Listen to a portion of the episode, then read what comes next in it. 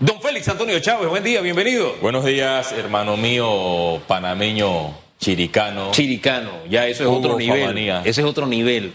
Hermano mío panameño, eh.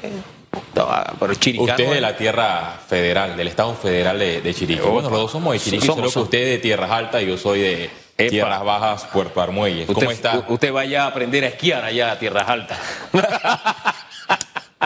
Oiga, pe- pero usted vive. ¿Usted dónde vive aquí? Disculpe que me meta en su vida privada. En Arraiján, yo vivo en Arraiján, en Panamá Oeste. Viví un tiempo en la ciudad. eh, ya, ya para este. No, no me cuente más historias. Sí. Usted vive en el oeste. En el oeste.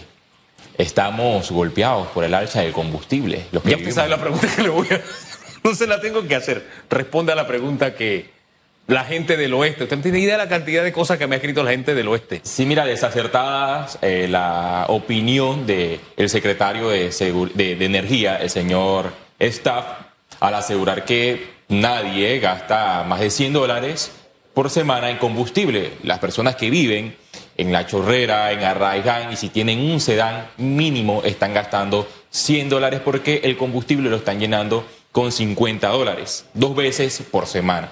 Al- ese es aquel que tiene un vehículo sedán. Vamos a su caso, en su caso, su experiencia, su vivencia. ¿cuál 100 dólares, 100 dólares por, por semana. Tengo un vehículo eh, sedán y la cifra, si tuviera un- una camioneta, fuese más elevada.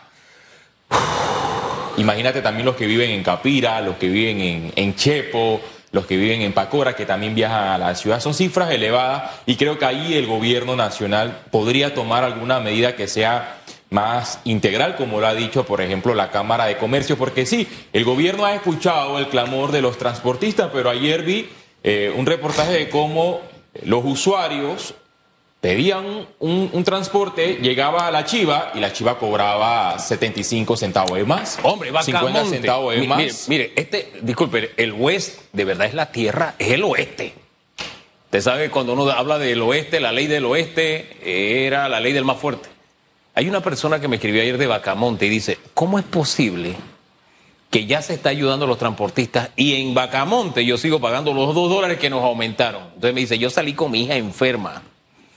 Entonces, por los dos, viajar de Bacamonte me costó cuatro dólares. Cuatro dólares, es decir, ocho dólares venir de Bacamonte. a- eh, Eso, eso es inhumano. ha imperado el juegavivo por parte de los transportistas porque si bien le solicitaron respuestas al gobierno, el gobierno le, le otorgó esa respuesta con este subsidio para que amortiguara el alza del combustible, pero hemos visto todo lo contrario. Los usuarios se siguen quejando porque los transportistas están eh, con precios exagerados y ahí no actúa la autoridad del tránsito y transportes terrestres. ¿Dónde están los inspectores? Ahí lo vemos por la vía Centenario con, con la pistolita, midiendo el kilometraje de, de los conductores, pero no están en, en las paradas de buses. Y es lo que me llama la atención, porque los usuarios se siguen quejando, pero el gobierno traslada una gran cantidad de millones de dólares para resolver este problema en los eh, grupos del transporte público, eh, selectivo y colectivo, pero la realidad sigue siendo otra. Fíjese. La anarquía se ha apoderado del transporte. Fíjese, eh, como esto necesita una solución integral, y me acuerdo que en la época de doña Mireya Moscoso, ella demostró que a los transportistas se les podía enfrentar. La situación es distinta. Lo que le trato de decir es que buscó alternativas cuando hubo una, un paro de transportistas, que el país demostró, nosotros podemos movernos sin el transporte público, y no sucumbieron a ese poder omnímodo que tenían. No sé, yo siento que en la solución integral usted podría, en vez de tener a tantos directores de oficinas del, del Estado pagándole nosotros el combustible, usted coge ese combustible y se lo pone a buses que tienen instituciones del Estado.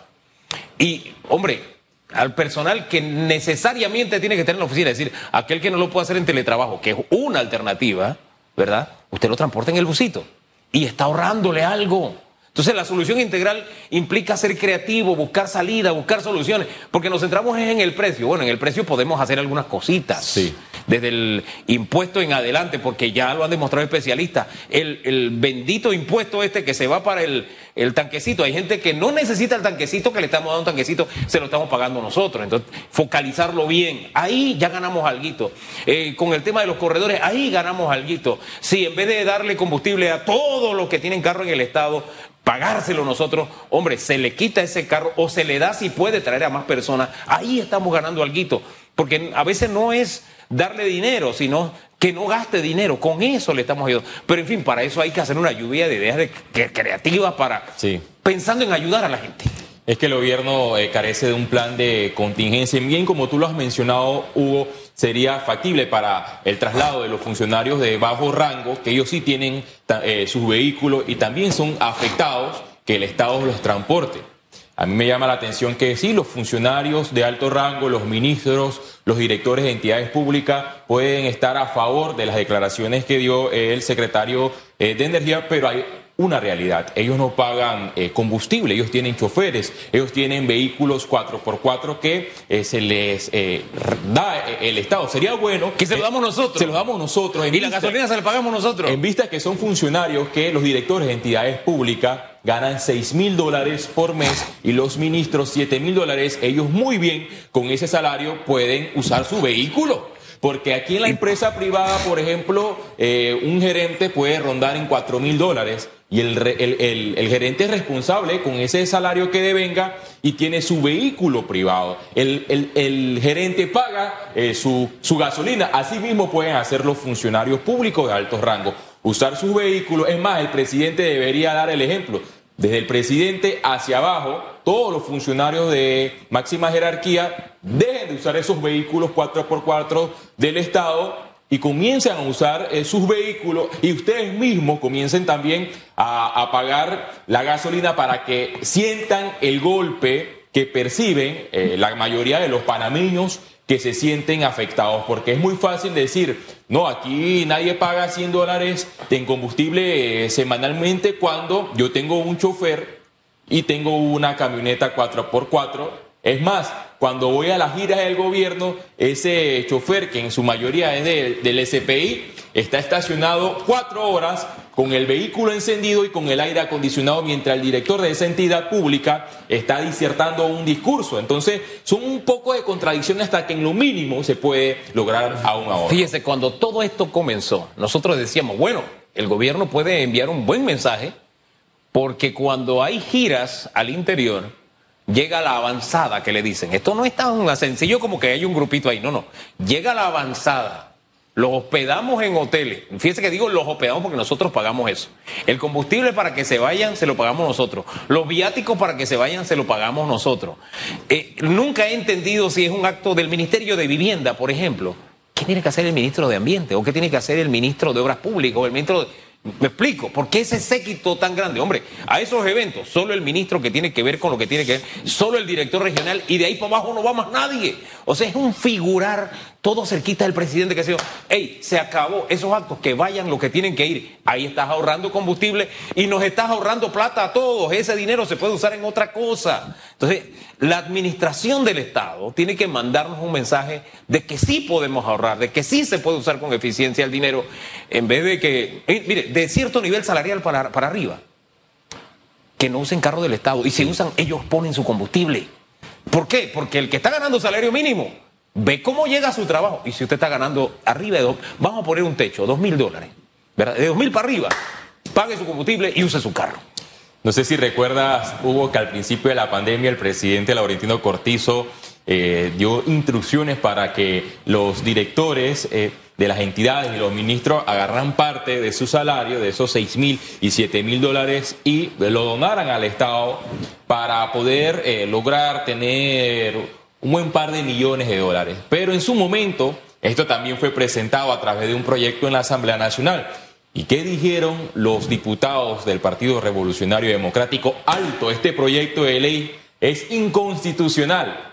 Y los que sí declaran estas inconstitucionalidades son los magistrados de la Corte Suprema de Justicia, pero aquí los diputados dijeron que este proyecto era inconstitucional y lo engavetaron. Es decir, que cuando no existe esa voluntad eh, política, no se hacen las cosas, porque si existiera la voluntad política, el gobierno nacional hubiese tomado un plan de contención, porque si bien ellos pueden decir, ahí escuchamos en su momento al director general de, ingresos mencionar que el Estado percibe alrededor de 15 millones de dólares por el impuesto del combustible y que es muy eh, difícil eh, dejar de percibir este dinero en medio de una pandemia. Es verdad, estamos en una crisis económica, pero si miramos a la izquierda y si miramos a la derecha, vemos entidades del gobierno que están despilfarrando los recursos del Estado. La Asamblea Nacional es una de las primeras entidades del Estado. Cada año este, eh, eh, eh, este órgano legislativo incrementa ese presupuesto y es allí donde debe entrar una de las entidades más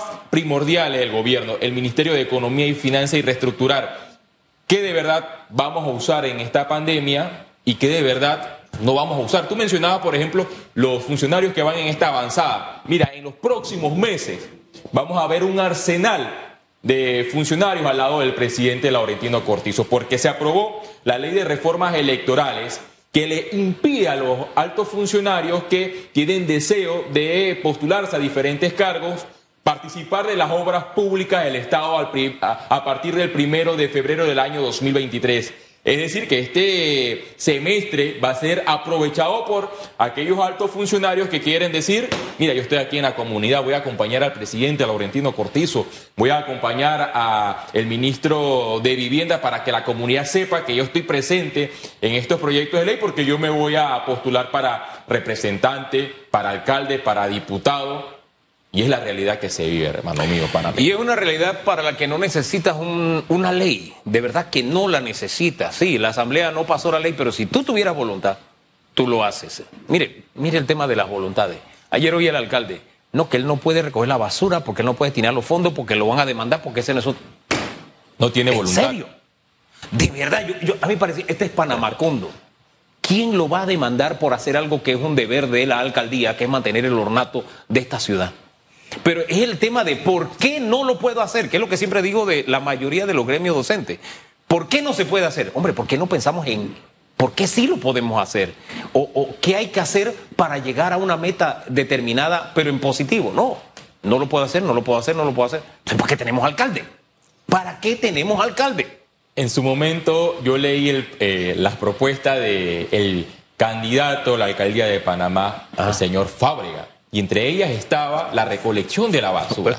Porque en su momento él adujo que eh, uno de los municipios que no se encarga de la recolección de la basura es el capitalino y que él lo iba a poner en marcha en su gestión. Han pasado más de dos años, vamos para tres años este primero de julio y vemos otra realidad. No ha cumplido con su promesa el señor alcalde capitalino y vemos basura por doquier a la derecha, a la izquierda y en todas calles. Oye, es tu ciudad, es la ciudad donde tú eres la máxima autoridad.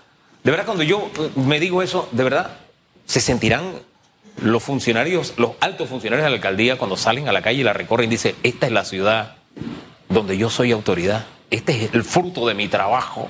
¿Cómo se sentirán de verdad? Te estoy hablando de los altos jerarcas. De, y yo hablo de las alcaldías porque, porque es mi municipio. Es mi municipio, es donde yo vivo. No es una campaña ni nada por el estilo, ni que a uno le caiga bien o mal. No, es lo que estamos viviendo en el día a día. Y es una triste realidad. Pero bueno, gracias, don Félix Antonio Chávez. Gracias a usted por la invitación.